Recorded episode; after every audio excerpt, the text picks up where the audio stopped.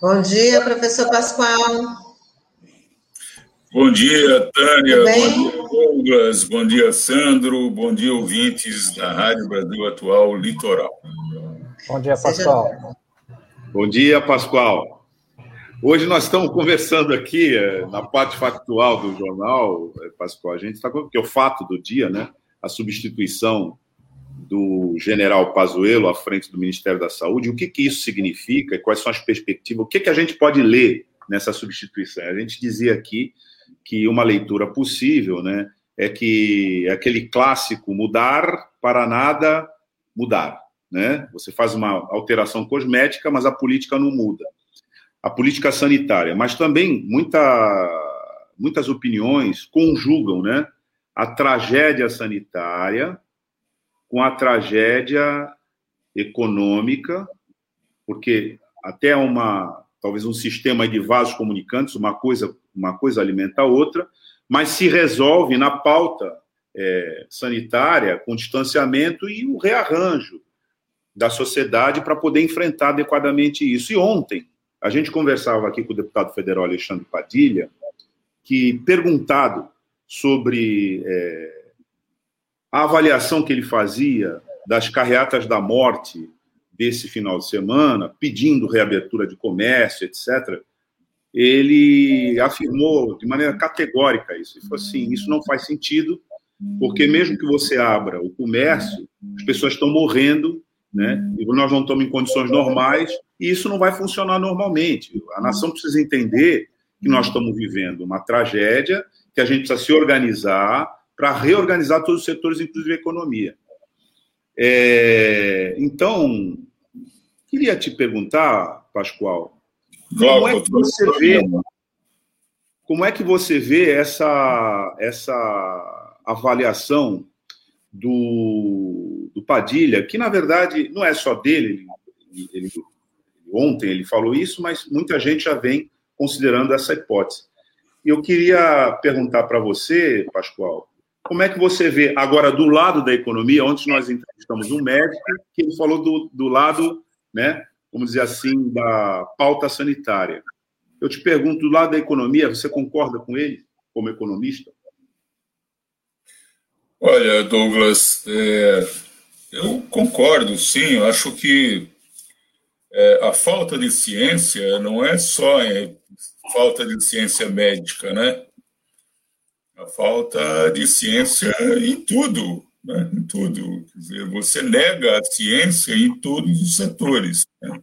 E hoje há um, há um consenso, eu diria que mundial, a respeito da, dessa política de austeridade, né?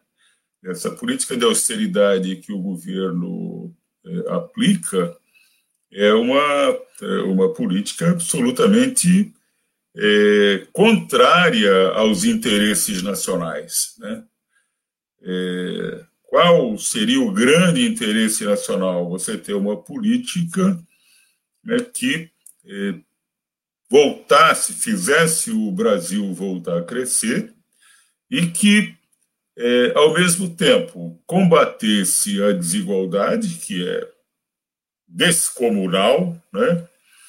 É, e crescente, né? e respeitasse a natureza. Né? Ele faz tudo ao contrário. Né? Ele não está nem aí para a desigualdade e não está nem aí para a natureza. Né? Então, é...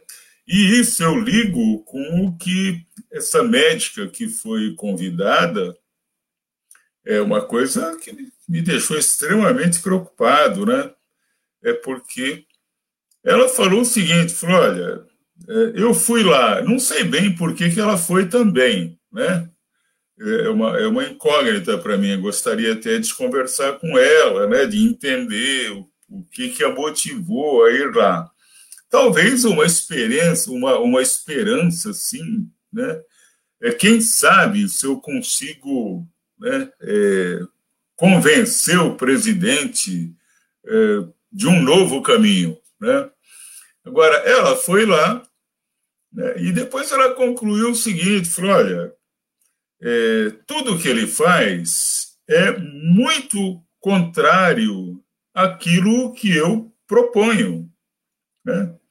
É, então, eu não podia ficar lá. Né? Ele precisa, e aí vem a parte preocupante que ela falou, né? ele precisa ter alguém lá né, que obedeça né, as recomendações dele, as ordens dele, como foi o Pazuello até agora. Né?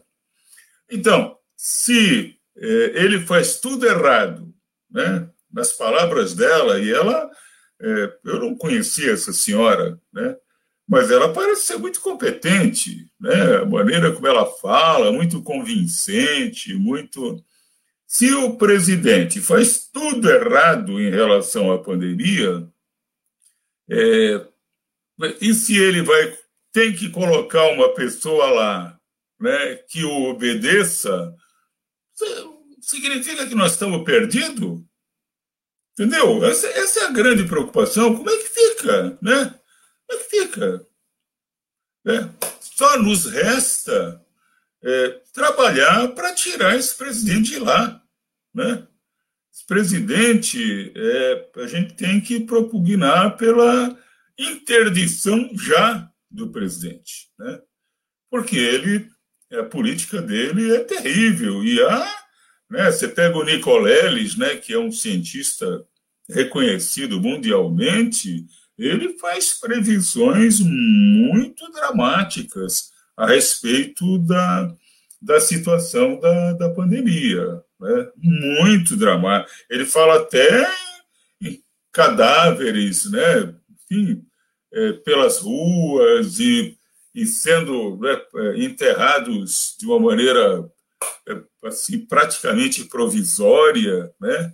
que poderia infiltrar nos, nos condutos freáticos aí da, da, da natureza e, enfim, contaminar tudo. É uma, são, ele, o Nicoleles é, é uma pessoa extremamente séria e profundo conhecedor do que fala, né?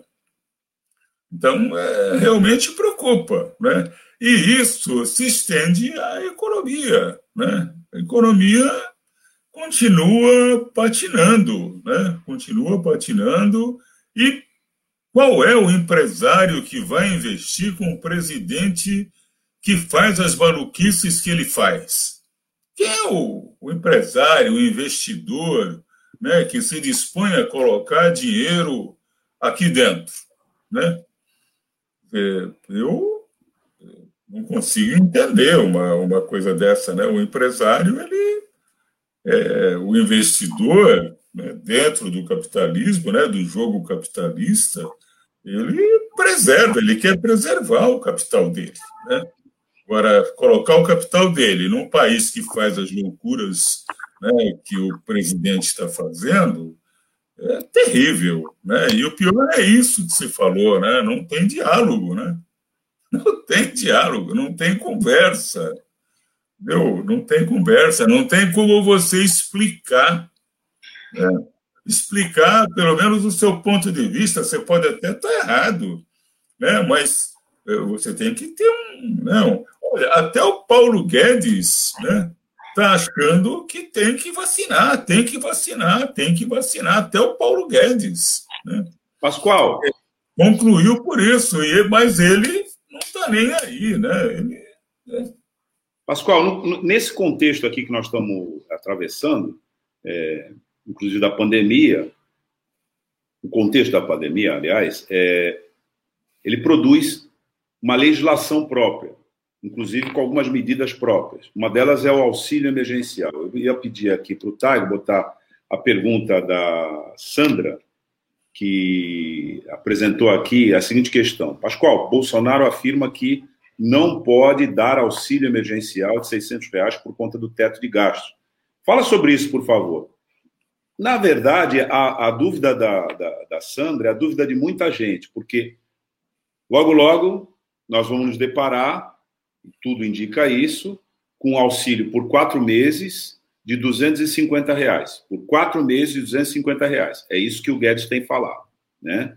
Porque a PEC do auxílio emergencial já foi aprovada, mas a regulamentação é pelo Poder Executivo através de medida provisória. nós saímos de 600 reais pagos durante todo o ano passado para praticamente todo o ano passado para 250 reais por quatro parcelas nesse, nesse ano.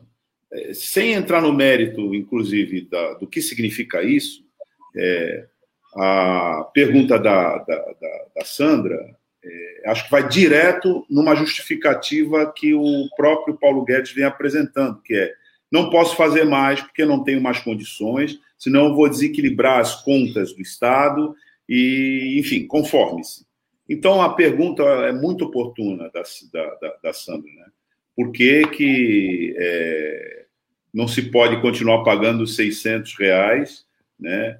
E o que, que isso tem a ver com o teste de gasto? Se procede mesmo essa ligação?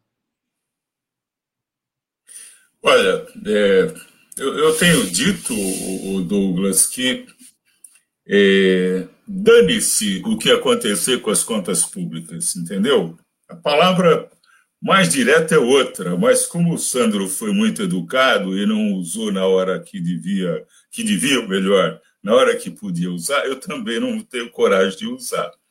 Mas dane-se né, as contas públicas. O problema é o seguinte: nós temos alimento de sobra no país. Temos muito alimento. Né? O agronegócio está batendo recordes. A agricultura familiar está aí, né? fornecendo alimentação. Então, tem alimento para todo mundo. Então, não tem cabimento ter milhões de pessoas passando fome. Né? Dane-se as contas públicas. Isso é a primeira coisa. Agora, você não precisa danar com as contas públicas. Né? Mesmo que precisasse, eu estou enfatizando, né? dane-se, ou nos salvamos todos, ou não se salva ninguém. É uma questão ética profunda. Até o Delfim Neto fala isso. Delfim Neto. Né? Que a gente né, tem tanta divergência aí durante pelo tempo da ditadura, tal. até ele fala isso. Né? Então, é o seguinte, é, você, a hora é, não tem recurso, tem aí o, o né, empecilhos, você acha que vai desequilibrar, você emite moeda. Esse emitir moeda não é rodar a maquininha e dar mais notas, né? é você emitir créditos créditos para que eles cheguem às mãos das pessoas que precisam comer. Né? Agora, quando você faz isso, é uma relação entre o Tesouro e o Banco Central. Né? É, você faz troca de títulos entre os dois, eles têm lá uma conta única, e com isso você gera recursos para mandar para as instituições financeiras né, na conta das pessoas. É, essa, isso acaba sendo, vamos dizer assim, uma dívida, né? É uma dívida pública, né? É, mas é uma dívida pública diferente da dívida pública que você tem quando você fica devendo para um banco. Quando você fica devendo para um banco, né, o banco ele Chega na hora, se você não pagar, ele te cobra o principal, te cobra juros, te cobra correção monetária, te cobra multa e te cobra, como é que é, o sucumbência, né? Sucumbência. Né? Os advogados é que sabem bem o que é isso.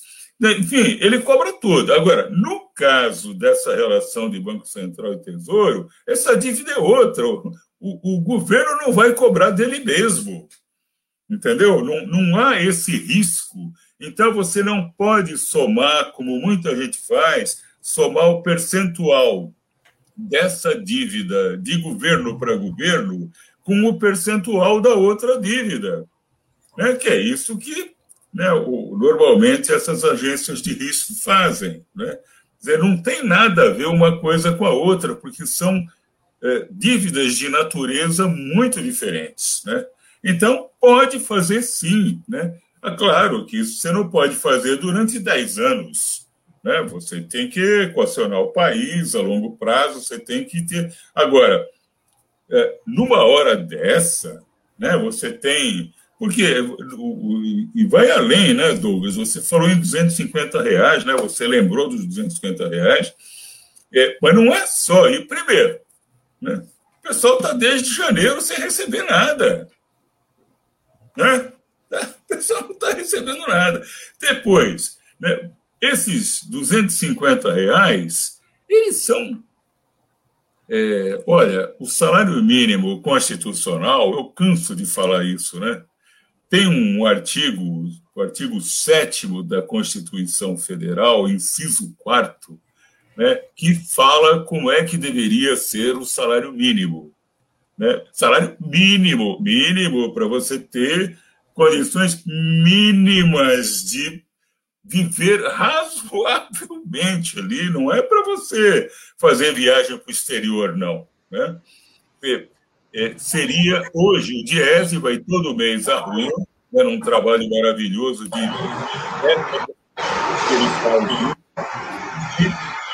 ele chegou à conclusão, né, agora no, o último dele, é que o salário mínimo deveria ser 5.500 reais. Bom, os 600 né, que você teve na, na, primeira fase do auxílio emergencial, dizer, já é, né, se você comparar com isso, já é uma, algo muito pequeno. Agora, 250 não é nada, não é nada. Bom, e tem mais. Professora. Só para Tânia. Antes foram beneficiados 65 milhões de pessoas, né? Agora vão ser beneficiados, segundo o último número que eu vi, 34 milhões de pessoas. Né? Vocês já não sei onde é que esse pessoal quer pegar. Né?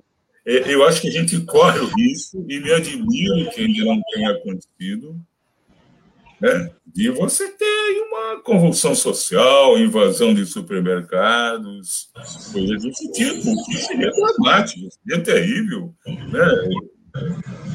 Ficaria muito assustado se isso acontecesse. Mas, então, a Sandra tem razão, Flá, recurso tem, né? tem como fazer.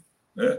E pega aí grandes economistas que entendem disso, e não são não econo, nem economistas de esquerda. Né? Você pega o André Lara Rezende, né? que não é um, é um, um furtado de esquerda, é você pega, você pega os artigos dele, ele tem um artigo muito interessante no, no Valor, de um mês atrás, mais ou menos, né, onde ele explica tudo isso. Né? E outros economistas muito bons, Beluso, Ricardo Carneiro, enfim, o mundo inteiro está trabalhando essa questão, chama nova teoria monetária. Então, recurso tem. Desculpe, Tânia, é para deixar isso bem claro. Né? Não, Agora, é, é, é, importante. Eu só queria. Né? É, eu só queria ter a sua opinião, depois até a opinião do Douglas também nessa parte, nessa parte jurídica, que como assim, o ministro Pazuello ele vai ter que responder aí por conta da, da, da, da omissão de algumas ações durante a pandemia. A senhora acredita também que na economia, eles, a, a equipe econômica também tem que responder, porque o auxílio emergencial, na verdade, ele vai ser pago só em abril, só no mês que vem. Então, as, como o senhor tinha falado, janeiro, fevereiro, estamos aí na metade do, do, do, do, mês de março, e não tem esse benefício. O que, que as pessoas ficaram? Ficaram congeladas, elas precisaram comer, precisaram viver.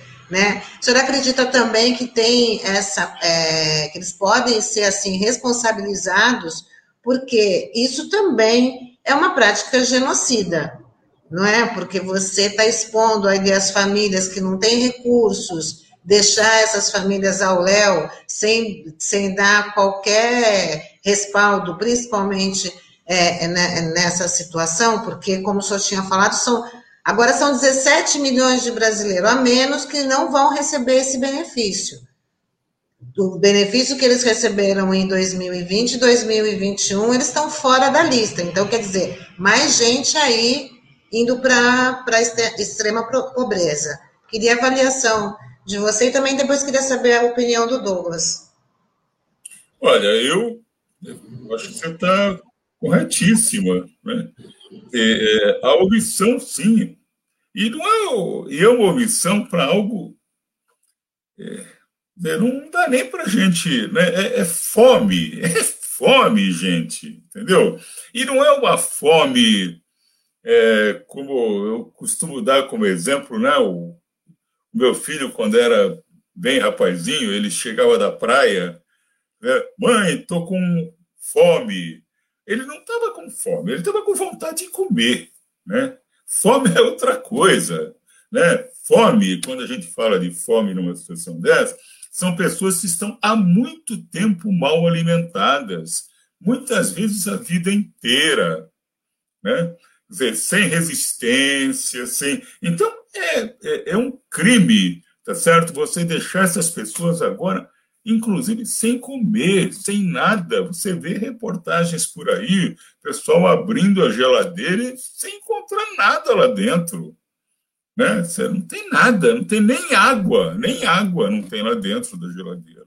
Né? Então, eu acho que é omissão mesmo, sabe? Eu acho que alguém que tenha. Né? Eu fico imaginando como é que deve ser o almoço do Paulo Guedes. Né? Como é que deve ser o almoço dele. Né? Enfim. Acho que ele Deve tem direito. 250 reais, né, Douglas? Mas eu fico imaginando, né? É. Ele se coloca no lugar né? não só de uma pessoa que fica sem comer, mas como uma pessoa que tem dois, três, quatro filhos e que também não tem o que comer. Né? Não tem, olha, é, é uma situação dramática. Eu acho que é omissão mesmo, sabe? Eu, da mesma forma que é omissão né, em relação à pandemia. Agora, só queria dar um toque nesse negócio do, do, do processo contra o Pazuello, Acho que o Pazuello está sendo bucha de canhão, entendeu?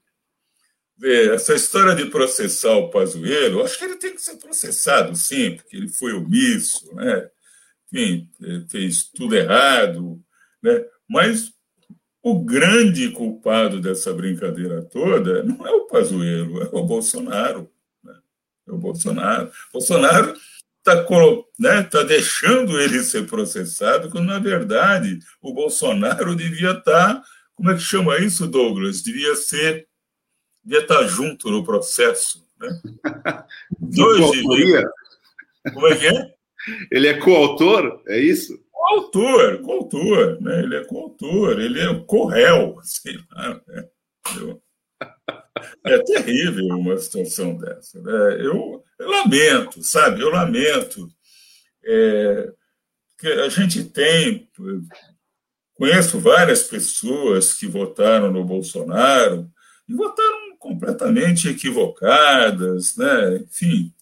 É, então é chato você falar isso com uma pessoa que muitas vezes é sua amiga, entendeu? E você ficar falando essas coisas. Mas você tem que falar para ver se a pessoa abre o olho e não, não repete o erro, né? Não repete o erro que cometeu, né? Agora, é, acho que a situação é muito difícil, muito difícil. Pascoal, é, queria emendar uma pergunta aqui para ti, que é o seguinte: a gente até antes de começar aqui o programa, a gente estava falando um pouquinho sobre a questão dos comerciantes, né? É, porque muitas vezes há uma deturpação é, dessa defesa do lockdown, enfim, né, desse fechamento do comércio, e muita gente querendo colocar os comerciantes contra os gestores municipais que estão adotando medidas extremas por conta da, do, da falta de leitos de UTI, da falta de profissionais na área da saúde. Você que já participou da gestão pública aqui na Prefeitura de Santos, conhece bem essa parte de economia, é, o que, que, que, alternativa que o governo, tanto municipal, estadual e federal, poderia estar tá utilizando é, para ajudar esse pequeno comerciante, que é, é, o principal empregador do país? A gente sabe disso, né? Que muitas vezes a gente tem aquela imagem tal, né, do grande atacadista, da grande loja, né? Enfim, mas a gente sabe que o, o, esses pequenos comércios é, emprega muita gente aqui na nossa região. Que, que medidas que deveriam ter sido tomadas pelos entes federativos e não foram até o momento para ajudar esse pessoal e até mesmo a preservação dos empregos? Olha, eu acho que é o, o primeiro, quando a gente fala em auxílio emergencial, a gente não está falando apenas né, aquele auxílio para as pessoas que precisam comer. Né? é, você tem que ter um esquema mais amplo para proteger o pequeno empresário, né? Porque é, eu conheço muita gente que é pequeno comerciante, entendeu? E vive situações dramáticas, né? Dramáticas, porque tem um empregado que trabalha com ele há 20 anos, ele não consegue pagar o cara, ele não consegue nem recursos para ele próprio, para a família dele. Né? Então, é, é uma situação difícil também né, para o pequeno comerciante, né? é muito difícil. E o, os esquemas que o governo tem criado, é, através dos bancos, né, muitas vezes não chegam no comerciante. Né? Os bancos exigem né, uma. É, exigem garantias que os comerciantes não podem dar. Né? É, então, é, quem tem que fazer isso, tá certo? Assim, o, a grande ajuda tem mesmo que vir igualmente do governo federal, né? através de créditos, né? mas pressionar o setor bancário, tá certo? Para que eles façam o que tem que fazer. Né? Agora, como o setor bancário de, de eh, estatal mesmo, você só tem a Caixa Econômica Federal, fica difícil para o governo obrigar os bancos, porque a não ser que se criasse no Congresso, tá certo, uma legislação para que obrigasse os bancos, de alguma forma, que obrigasse os bancos a fazer isso.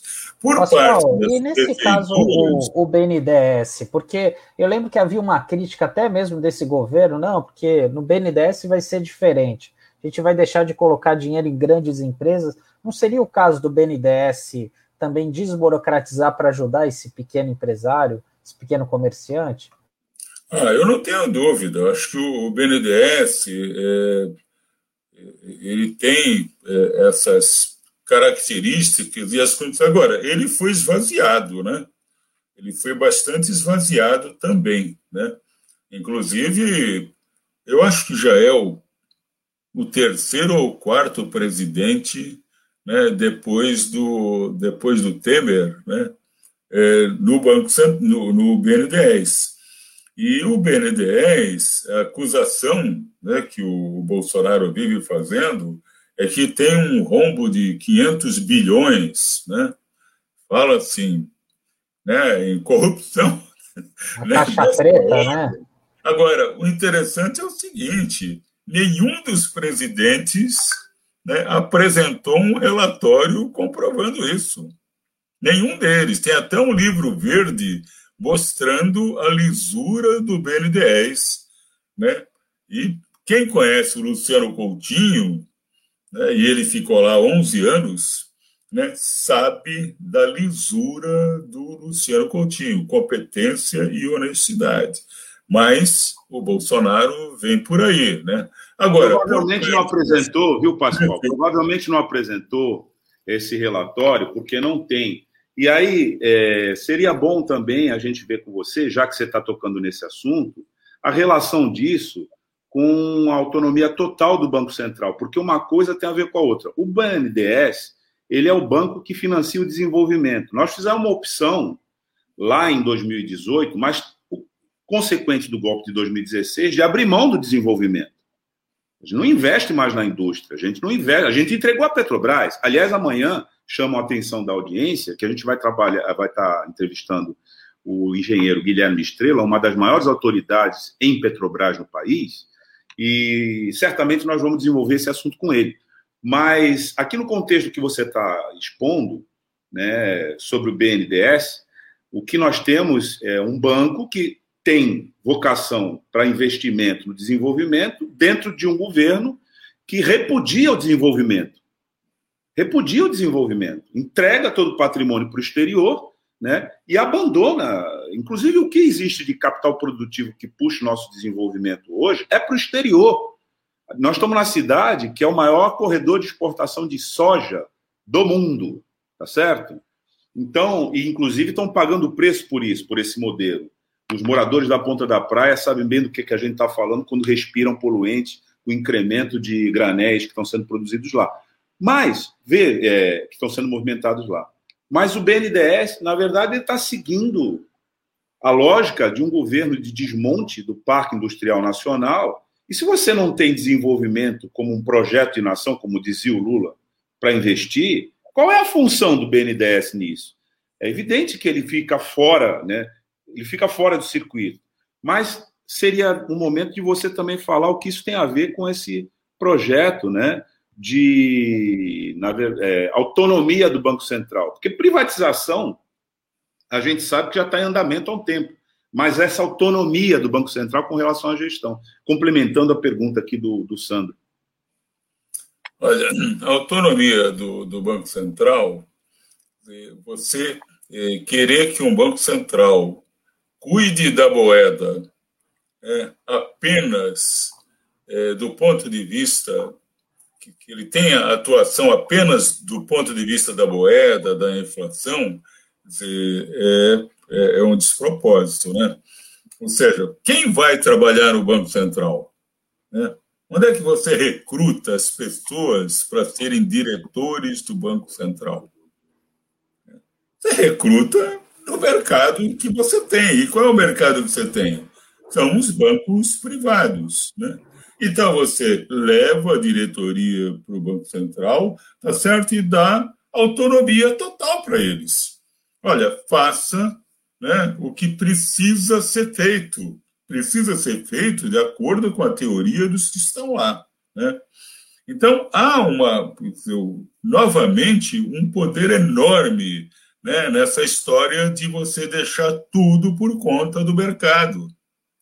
Tira fora o BNDES, né, e, e por quê? Porque, ah, porque os investidores vão chegar aqui e nós vamos ter muita grana aqui para a gente se desenvolver.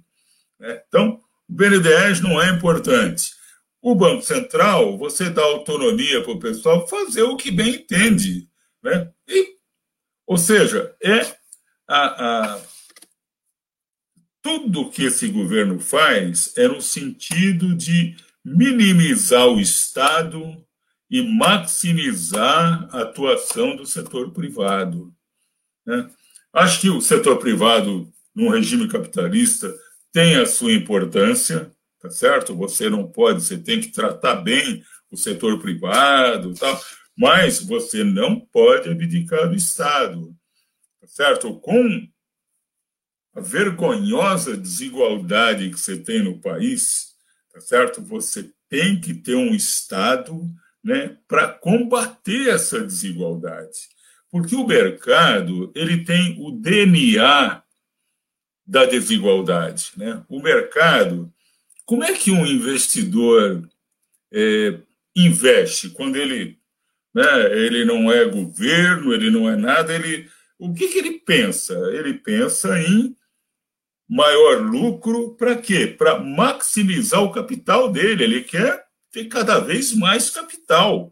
Né? Esse é o, o ponto. E para fazer isso, ele, ele vai produzir o quê? Ele vai produzir hospital para pobre? Claro que não, o pobre não pode pagar hospital. Então ele vai fazer o quê? Vai fazer hospital para rico né? porque rico pode pagar hospital. Ou seja, e assim você pode raciocinar com tudo que você faz na economia quando você deixa por conta do mercado.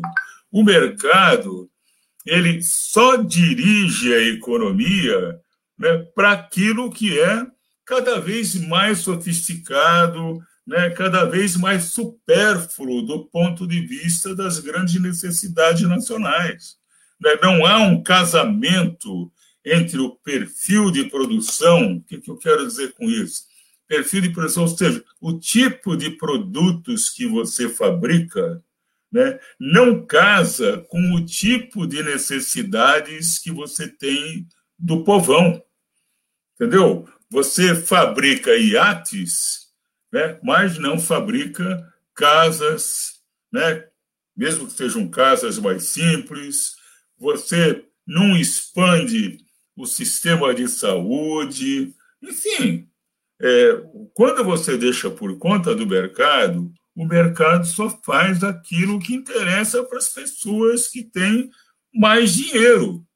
Né? E aí é que eu digo que o mercado ele tem esse DNA, o DNA dele, né? ele é impregnado por desigualdade. Ele, ele não está nem aí, entendeu? Ele, o negócio dele é lucro, lucro, lucro, ponto final. Quer dizer, ele não raciocina na frente. Né?